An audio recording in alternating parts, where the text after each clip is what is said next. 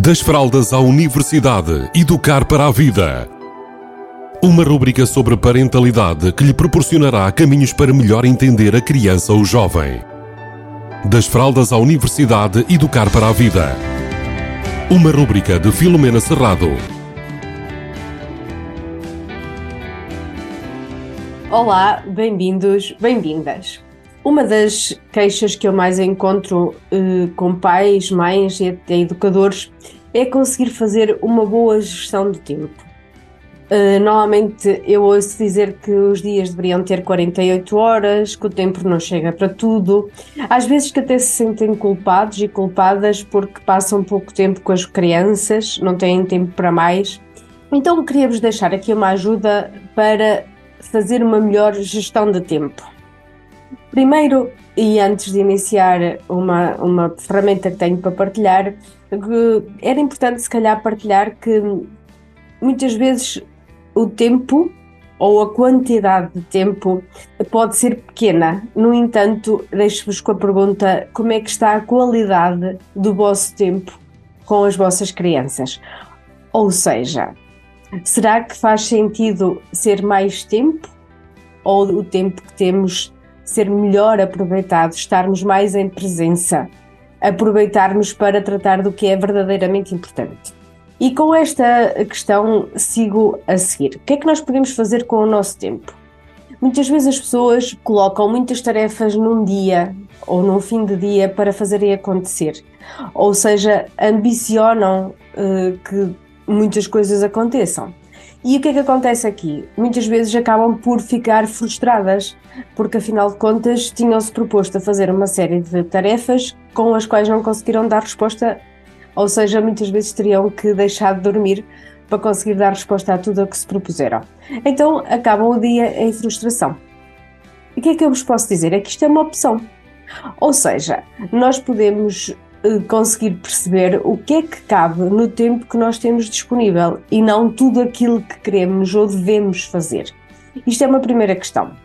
Depois, a segunda questão é priorizar, ou seja, o que é que realmente tem de acontecer às vezes o que é que nos acontece? Nós estamos a dar força, energia e tempo a tarefas que depois, tendo acontecido ou não, elas não representam propriamente um resultado melhor ou muito melhor do que se não tivesse acontecido. Eu sei que isto pode parecer estranho, mas é importante nós percebermos isto. Então, depois de nós percebermos isto e de percebermos as tarefas que realmente fazem sentido nós darmos prioridade, nós podemos aqui fazer algumas questões em relação àquilo que temos à nossa frente para concretizar. Primeiro é se aquela tarefa é urgente e importante, ou importante e urgente. Se ela for importante e urgente, então nós não temos opção. Vamos ter que a fazer já, agora, no dia de hoje. Depois há aquelas tarefas que, apesar de serem importantes, elas não são urgentes. Então nós podemos deixar para o dia seguinte. E essas nós podemos eh, deixar para o dia seguinte caso o tempo acabe. Ou seja, nós podemos pegar nas tarefas importantes, não urgentes, e transitá-las para outro dia. Depois nós temos tarefas que são urgentes, mas não são importantes. E aqui é o estado de consciência muito importante porque muitas vezes a urgência não vem de dentro de nós, não vem da nossa necessidade de obter resultados ou de ter aquela tarefa concluída, mas sim, às vezes, da urgência de outras pessoas que nos fazem acreditar que determinada, determinada, determinada tarefa é efetivamente urgente. Sei lá, há muitas mulheres, principalmente mulheres, que acreditam que deixar uh, a cozinha limpa ao final do dia é urgente. Mas se calhar não é urgente e pode também não ser importante, depende de como cada uma se sente em relação a isso. E muitas vezes essa exigência ou essa autoexigência vem de culturas impostas, de ideias impostas da, da sociedade, das famílias, de que para sermos boas donas de casa, boas mães, temos que deixar, por exemplo, a cozinha limpa, arrumada e a louça lavada e arrumada. Muito bem, dei apenas um exemplo. E depois e esta é muito importante, apesar de parecer muito lógica, é que há coisas que não são importantes nem urgentes. Ou seja, essas aí, é a nossa melhor direção é delegar isto. muitas vezes o, há tarefas dentro da nossa casa que são importantes e urgentes para os nossos filhos, mas não são para nós. Então, se calhar é importante nós deixarmos que alguém trate delas. Ou seja, percebermos o que é que os nossos cachopos e cachopas podem tratar, podem fazer, que nos podem libertar a nós e que realmente, se calhar, são muito importantes e urgentes para eles, mas que não são da nossa responsabilidade.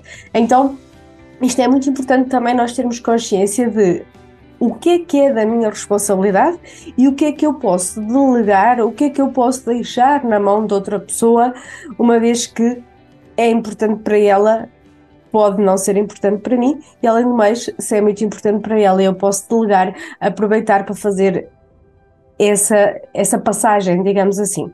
Ora bem, então as quatro perguntas que nós podemos fazer quando nós estamos a avaliar a nossa lista de tarefas ou os nossos dias é o que é que realmente tem que acontecer hoje, ou seja, que é importante e urgente, o que é que é importante, mas não é urgente, então pode acontecer hoje ou noutro dia qualquer, o que é que é urgente, mas não é importante, então se não é importante para mim, é urgente para quem? Termos consciência disso. E depois perceber o que é que não é importante nem urgente para mim embora possa ser para outros. E se os outros puderem tomar a responsabilidade de concretizar e de fazer essas tarefas, então termos a capacidade de delegar. Esta última muitas vezes uh, fica pouco ativa uh, e há muitas pessoas que acham que têm responsabilidades sobre tarefas com as quais não têm, podem deixar de ter e tornar o dia mais leve ao dividir as tarefas com outras pessoas que fazem parte da equipa, seja equipa família, seja equipa escola, seja quem for. Deixo-vos com estas indicações para que tenham melhor gestão de tempo e com isso viverem muito mais felizes e menos frustrados e frustradas. Beijinhos a todos e a todas. Das fraldas à universidade, educar para a vida. Uma rúbrica sobre parentalidade que lhe proporcionará caminhos para melhor entender a criança ou jovem. Das fraldas à universidade, educar para a vida. Uma rúbrica de Filomena Serrado.